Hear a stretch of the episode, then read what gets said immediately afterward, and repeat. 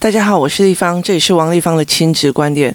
我的亲子观点，呃，在很多的收听平台都可以听得到。你有任何的问题，都可以跟我们交流，可以在我的粉丝专业跟我联系，或者加入我们的王丽芳的亲子观点赖社群，跟一起收听的听众交流。想陪孩子书写与阅读破关，或加入课程，可以搜寻“关关坡”或者是“生鲜识书”的王丽芳线上课程哦。那。一起协助孩子破关哦。那今天我要来讲一件事情哦，就是呃，我在生鲜识书里面有一个课程是在讲因果的语言哦，因跟果，因为所以然后怎样这样子哦。那其实呃，生鲜识书的设计是这个样子哦，我会讲一个呃是呃。因，例如说有一个语言，那你怎么去让孩子知道这个语言要怎么教？然后，呃，真正的意思是什么？然后接下来我就会教你要在怎么生活里面哦，去把这个语言弄到淋漓尽致。因为怎样，所以怎样，因为怎样，我鉴于什么有的没？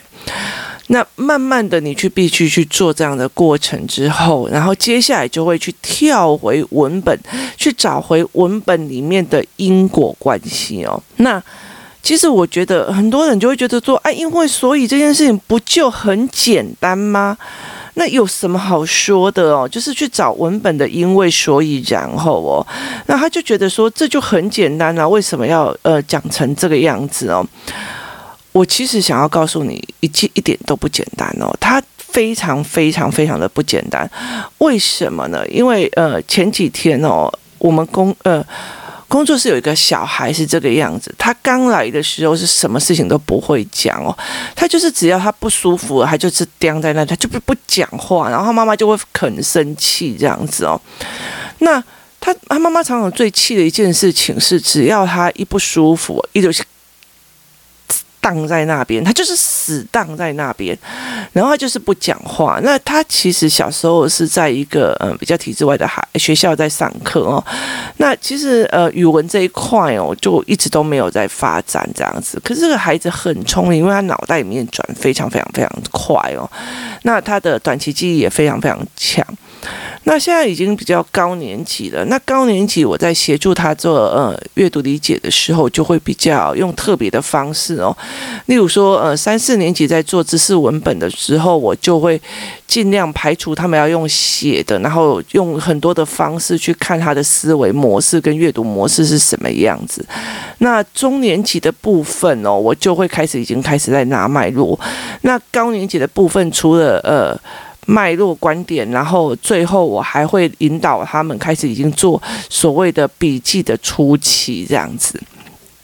那后来我在看这个孩子的时候，呃，有一天他妈妈就跟我讲说，我觉得这个孩子很自私哦。为什么？因为呃，出去玩或干嘛，他就只顾着他自己哦，都不会去顾着别人哦。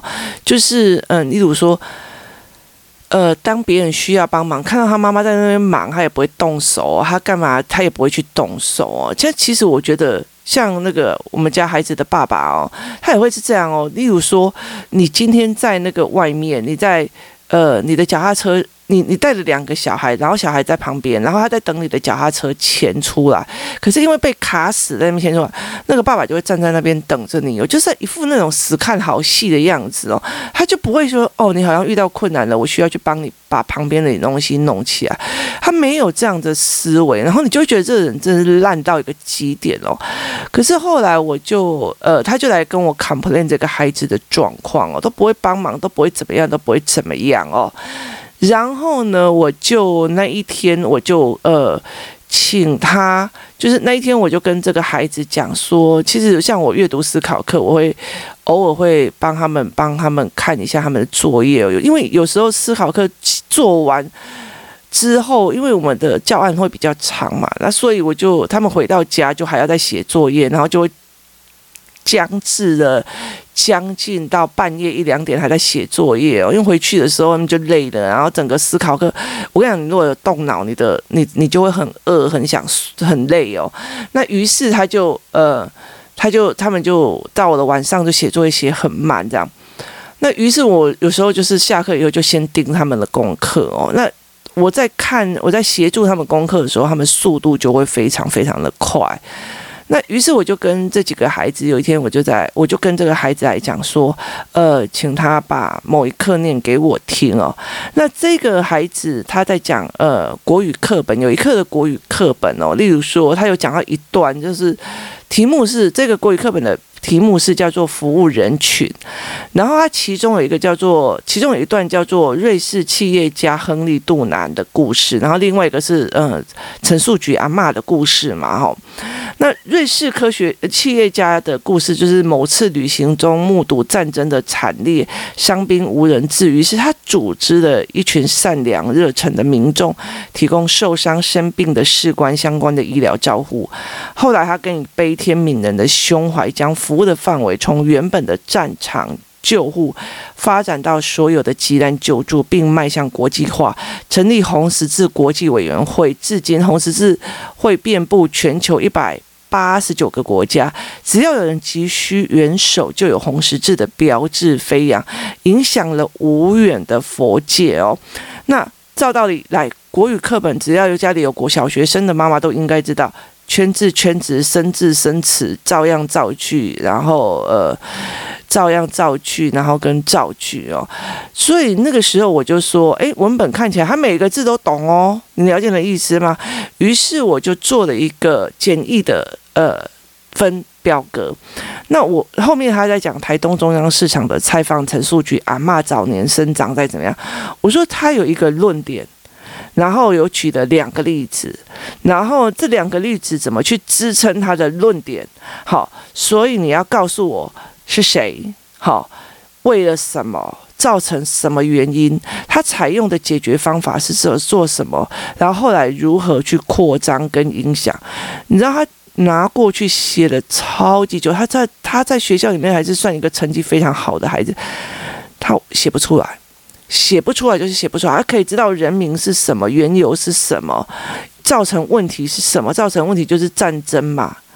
于是他组织了一群善良热忱的民众，这一段话，于是他没有办法去写成，原来这是解决方法。然后解决方法有组织热忱民众提供受伤生病相关呃医疗，它是两个步骤，先组织再提供。后来他又把范围扩大，他有程序的，因为所以然后加上程序脉络，他必须整个弄下来。这个孩子没有办法去做这件事情，由于。于是将服务，然后他没有办法，因为所以脉络拉下来。那他在这整个过程里面，他就把答案拿给我，然后我就知道说，吉列吉那比赛就是，嗯，他在阅读文本的时候，就是真的是叫，呃，国语课本在教的方法，识字就是字。字就是字，它不是字所代表的意思，它不是文本所代表的思维，它不是文本所传递的解决方式跟角色问题点的角色判断。于是我就开始，呃，我就拿给他，他妈妈就在旁边嘛，在讲这个孩子最近的状况。那我就跟他讲了一件事情，在讲说。他并不是自私，他也并不是说看到别人的呃状况，他没有办法去处理，而是他的脑海里没有，根本就没有因为。怎么样？所以怎么样？我妈妈遇到了什么的问题？所以我要不要协助解决？我该怎么解决？这样的思维模式，他连文本都没有办法去发现。文本里面，其实这一个所谓的瑞士的亨利·杜南，他是因为看到了什么的问题，为了要解决这样子的问题而产生的思行细则，one two three four。他完全没有办法去做这样的思维，于是他在看你在做事，也就是你在做事。他没有看到你的难，他没有看到你的苦，他没有看到你的东西，他没有看到因为我妈妈怎样，所以我们怎样，然后怎样，所以怎样。他没有办法去做这样的思维脉络的建立，所以他不是自私，是因为他没有能力协助跟解读，所以他就没有能力。知道看懂，说原来你遇到了什么困难，所以我应该帮你怎么解决，我又可以做哪些事。他没有这样的训练，他连基本的因为所以脉络都可以。那妈妈就跟我讲说，他也很生气啊，我都叫他讲清楚，讲清楚，讲清楚，把脉络讲清楚，他就是不讲。我说他是不讲还是没有能力讲？他到底是不讲还是没有？有啊，我就教过他几次。我说不是，他不是教过他几次的问题，他会认为我讲话是有个标准的公式要套进去，他并不是一个语感的成立。那因为呃妈妈的个性我很熟，小孩的状况我也很熟，所以我当时候我就呃教了他一个方法。去协助这个孩子，每次在叙述问题的时候，把脉络的语言加进去，不是因为所以有鉴于，然后由于于是。这些东西都要加入的那个语言，可是那那个当下，我其实是非常非常感叹的哦，因为所以他们只会蟑螂蚂蚁哦，可是在于它是一个逻辑的思维模式，这件事情孩子根本就不知道，他可以照样造句，因为怎样所以的，他可以照样造句，但是他没有形成语感，他也没有形成一个观察模式，他更没有办法在文本里面去做一个。思维，那这个孩子不会因为所以然后的这样的叙事模式，其实在他们亲子关系里面造成非常非常大的一个冲突。其实呃，小孩不会讲，然后就会丢底下，你知道，然后妈妈就更气，例如丢或者录音，你听啊。那可是重点在于是他不会说，那他不会说，妈妈会很急的说啊，你就说怎样怎样就好了嘛，哦，那。对他来讲，就是你给我一个膜，要我要脱透进去，他并不是他习惯性的语言哦。就是例如说，我们今天如果看到呃。开车的时候看到有人逼车或干嘛，我们就会马上直接三字经非常下意识的进下来哦。那你不会用法语去讲，你不会用德语去讲，为什么？因为那不是你习惯性的语言哦。就算别人跟你讲说，呃呃，这时候法语要怎么讲，这时候德语要怎么讲哦，你听了一百遍，你下一次因为那不是你习惯性的语言，你还是会把它忘记哦。所以它其实是一个整套的思维脉络要建。那因为妈妈一急起来就啊，你就讲怎样怎样就好了。于是我就用新的方法让他说：“那妈妈你回去做了什么事情哦？然后去把它做。然后等到他有事情要叙述的时候，他就我就我们那时候是在说用一个冰箱贴哦，然后就把脉络图拉起来，然后。”他因为最近我们我我新呃研究了一套怎么协助孩子做脉络图的思维，所以我就呃协助他去把这个东西做起来，然后我就跟他讲说，你去把那个因为所以然后建立成他在自己思考的时候都可以做出来的能力哦。那我就尽量让妈妈呃往后退一步哦，然后让自己孩子有办法去做，因为他其实比较高年级了。那后来有来了几个孩子，他们在问这一套方法的时候。我就跟他讲说，你们不能用他的方法哦。为什么？因为在幼儿时期，他们在叙述的时候是必须看人脸的，就是跟妈妈讲，然后你是必须看人脸的。那于是因为所以然后最好是可以看人，但这个孩子其实有时候看跟人眼睛对眼睛他会怕，所以他其实用不同的方式哦。那如果呃只是一个照。照样照呃教案的方式去带哦，反而这个孩子他已经高年级了哦，他反而会越来越不舒服哦。那后来才会觉得说，原来这个孩子，你每次跟他讲，你如果做这个动作，做这个东西的后遗症跟影响会怎么样哦？他是没有办法理解的，因为他没有因为所以然后接下去哦。那他对他来讲，因为他从小到大，他就是一个造词跟造句哦，所以他没有办法去做所谓的推演思维观。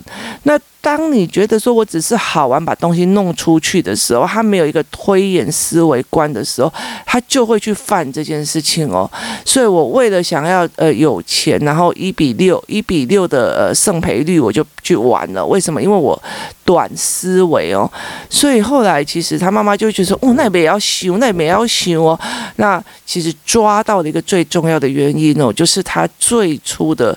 呃，语文的学呃语言的学习是出了问题哦，所以其实你看哦，他从呃幼儿的时期的语文没有因为所以脉络的训练，导致他没有用这个语言习惯在生活里面，好造成了他们的亲子关系的纠结，因为不爱讲还没要讲，因为丢底下，然后妈妈的 key 丢底下，没有去理解原来是语言的问题，然后后来进入学校之后，还有文本就是生字单词清。因为，因为所以变成一个造句哦，所以它其实就是是字就是字，看到字就是字本身，它不是字本身后面的意义跟思维模式。然后慢慢的影响到他文本理解的脉络，那也因为这个样子，他没有因为所以，所以妈妈在骂什么，他其实就是讲的呀，他也听不懂，然后就让人家误以为这个孩子哦，我公归啊，爸爸呀，一拢无在听哦，那会让他们的亲子关系又更恶劣哦。那他已经影响了亲子关系，他已经影响思考脉络，他已经影响他读书的文本，他也影响他的行为，因为他在行为之后没有去思维，因为所以然后后果怎样，他的思维脉络没有办法拉远，所以导致他为以当下的行为去做行为哦。所以其实我在看这个孩子在陪他读书的过程里面，我终于知道了说，其实他是。我终于知道，说他连那种课本里面的影响跟思维的影响哦，他也会非常非常严重哦。所以后来我最近在呃，例如说同样的阅读思维课程里面哦，阅读思考课程里面，我就会尽量协助他一边用文本，然后一边用思维。那因为他也是高年级的哦，所以他必须要准备在高年级以前的思维脉络去做。那有时候我会觉得，我常常亏欠我女儿的过。过程里面，是因为当初我就觉得，就我女儿难搞，需要这些，所以我有时候教一两次就过了，没有像我就是陪工作室的这一群小孩，然后一一本一本一篇一篇的这样子熬哦，所以对他们来讲，对我女儿来讲，其实是相对的慢，然后相对的不公平哦。可是，在这个整个过程，我终于知道了哦，因为所以然后脉络的这个东西，其实对他们来讲很难哦。那所以像呃，我女儿最近他们在写数学的过程里面哦。数学老师非常要求。这个东西虽然很简单，但是你要把因为所以脉络推敲一步一步拉下来，你必须举证哦。那所以你不能跟我讲说这个答案就是这个样子或干嘛，他必须一个一个举证去推演脉络。然后我女儿就说班上有很多同学就是受不了啊，因为就觉得说就这样算就这样算，你为什么要帮我讲思维脉络？可是对我女儿来讲，它是一个推论的过程，所以她非常的研究也在数学的过推论的过程当中哦。所以这后来也会影响到你这一块的部分哦。所以其实，在整个过程里面，你要了解一件事情哦，呃，事情不是一叶子不是一天黄的哦，也意思就是说哦，它其实是一整套脉络是往前的。所以有时候会有很多人来问我说：“诶，他已经几年级了，要怎么样用哦？”其实你如果跟我讲说功课不好或干嘛。我其实会讲说，其前面有很多的英国的语言或什么东西的概念建立好了嘛。那因为我不认识这个孩子，所以我真的没有办法去讲说他为什么原因。你只告诉我他国语不好，国语不好有一百种原因，对我来讲一百种原因哦。所以其实他其实是非难非常难去理解。那所以在呃整个过程里面，我就在讲说，你看，其实呃很多人在问我说，生鲜时书的。课程哦，它呃可以帮助几年级的孩子。我其实老实说，我并不清楚，为什么对我来讲，我的小孩因为所以脉络。呃，他拉得很快哦，所以其实他小学三年级，他这个东西拉得很快。可是对有很多高年级的孩子来讲，他是脉络在这个方方面其实在重练的。那它里面有牵扯到说，呃，课本的文本会怎么样或干嘛，有的没会怎么样，这都是必须要去思维的哦。在课本里面的文本会有产生这样的状况，产生那样的状况。那如果你没有因果的语言，你就没有办法去做这块的思维，这才是一个最重要的一件事情。哦，所以它是一整个脉络，一整个脉络弄上去的。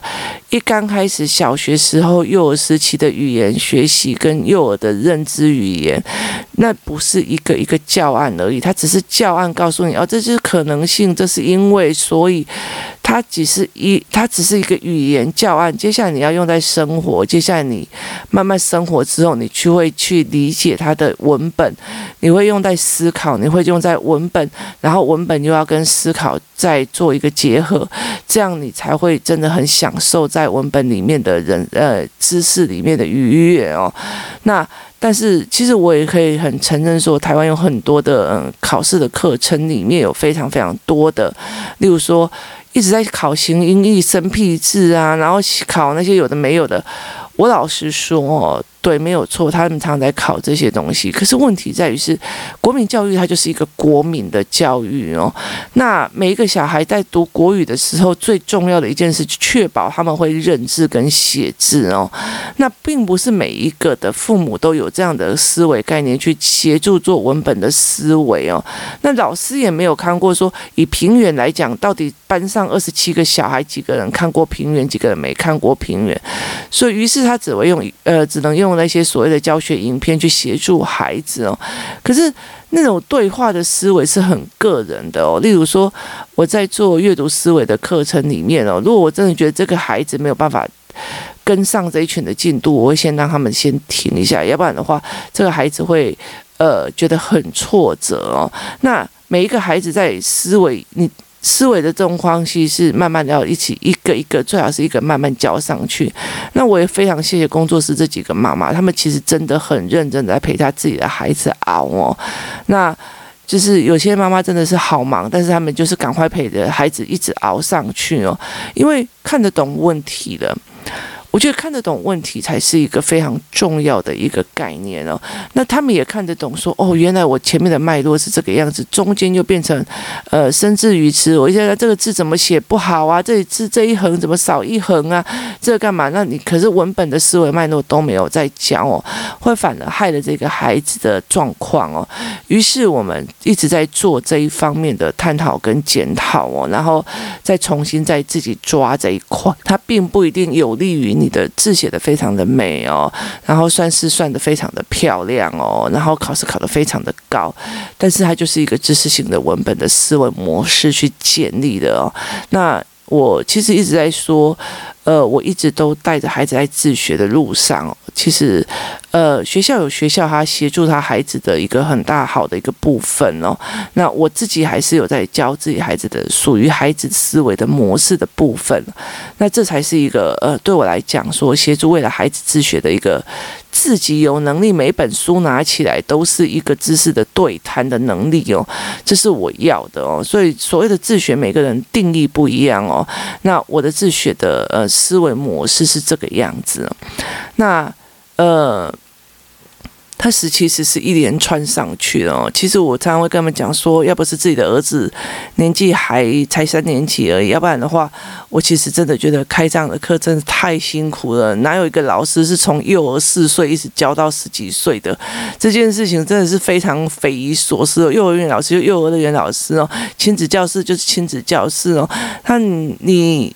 呃，没有付费以后，say goodbye 以后你就走了，就是大家拍拍屁股就走了，那这样就好了，何必这样子做？所以其实呃，可是整个去从语言小孩的语言，然后语言的问题去看亲子关系，然后语言的问题去看孩子的思维模式，语言的问题慢慢的去看到孩子阅读的模式，然后语言的问题去看看好。孩子的阅读文本的理解的能力，然后再有语文的问题去看到孩子在对于所谓的犯罪跟呃刑法的推演的能力，跟呃社会数学在推演的能力出了什么状况哦？那真的是长期陪孩子熬出来，你才会看出来的东西，不是你站在那个所谓的呃。制高点那边讲，我跟你讲，小孩就这样教，你只要安慰就好，你怎么只要怎么样就好了。其实我最感冒的就是这些哦。其实，在教养的过程里面，每个人都在经历不同的问题哦。那所以，其实我觉得没有必要说一定怎么样哦。例如，有些人会鼓吹说，呃。家庭完整才是小孩的一个什么自由正正正常生长的，那以致导致很多人他为了不要离婚哦，所以就是一直在撑着那个。不好的婚姻，我常常会跟他讲说，这世界上没有正常的家庭，请你相信我，就是每一个人的每一个人都有每一个人的问题哦。那其实只要让这些孩子在一个稳定，不要随时有暴力跟忽然吼起来的那种声音的那个环境之下，让他的稳定思考的过程里面，就是最重要的一件事情哦。这才是让孩子们可以知道脉络。他很多的小孩其实是在前面都一直在成真，我在玩积木，就忽然爸爸妈妈忽然啪开哦，他前因后果都不懂，然后只在情绪的接受，这才是个问题哦。那你有爸爸妈妈是个完整的家庭，那又如何呢？那也没有说比较好啊。所以其实我觉得在整个过程里面是是这样子思维的哦。每一个孩子都有每一个孩子的状况，然后每一个思维都有每一个的思维的模式的状况，他的亲子关系包。括语言的影响，怎么亲子关系，然后然后慢慢的再去影响他的思维能力，接下来去影响他的推论能力，接下来再去问影响他的文本能力。那该怎么救？呃，小学时候该怎么？呃，越小的时候该怎么练？中年级该怎么练？高年级又该怎么练哦？它是一种完全不同的思维模式哦。所以其实像我在做阅读思考班，其实我只有少少的五个学生而已哦。那。呃，为什么？因为他其实就是要每一个小孩子用不同的模式去跟他对话，去看他的答案，去思维他的东西。然后我还要教父母怎么去看他的孩子的状况，怎么去看别人孩子的状况。那。呃，在这整个过程，他们其实会理解的一件事情哦，所谓的优秀不一定是最优秀的，他也有后遗症；所谓的不优秀，他也有他的利基点。所有的东西其实都不能看表面的作业有没有写好，字有没有写漂亮，成绩是不是一百分这样子的这么的简单哦？为什么？因为他的孩子在学的这知识的过程，并不是为了考试，他是为了他的人生，他为了他的人生的思维模式，他为了他人生的思维角度，跟他看事情的角度。这才是最重要的一件事情哦。今天谢谢大家的收听，我们明天见。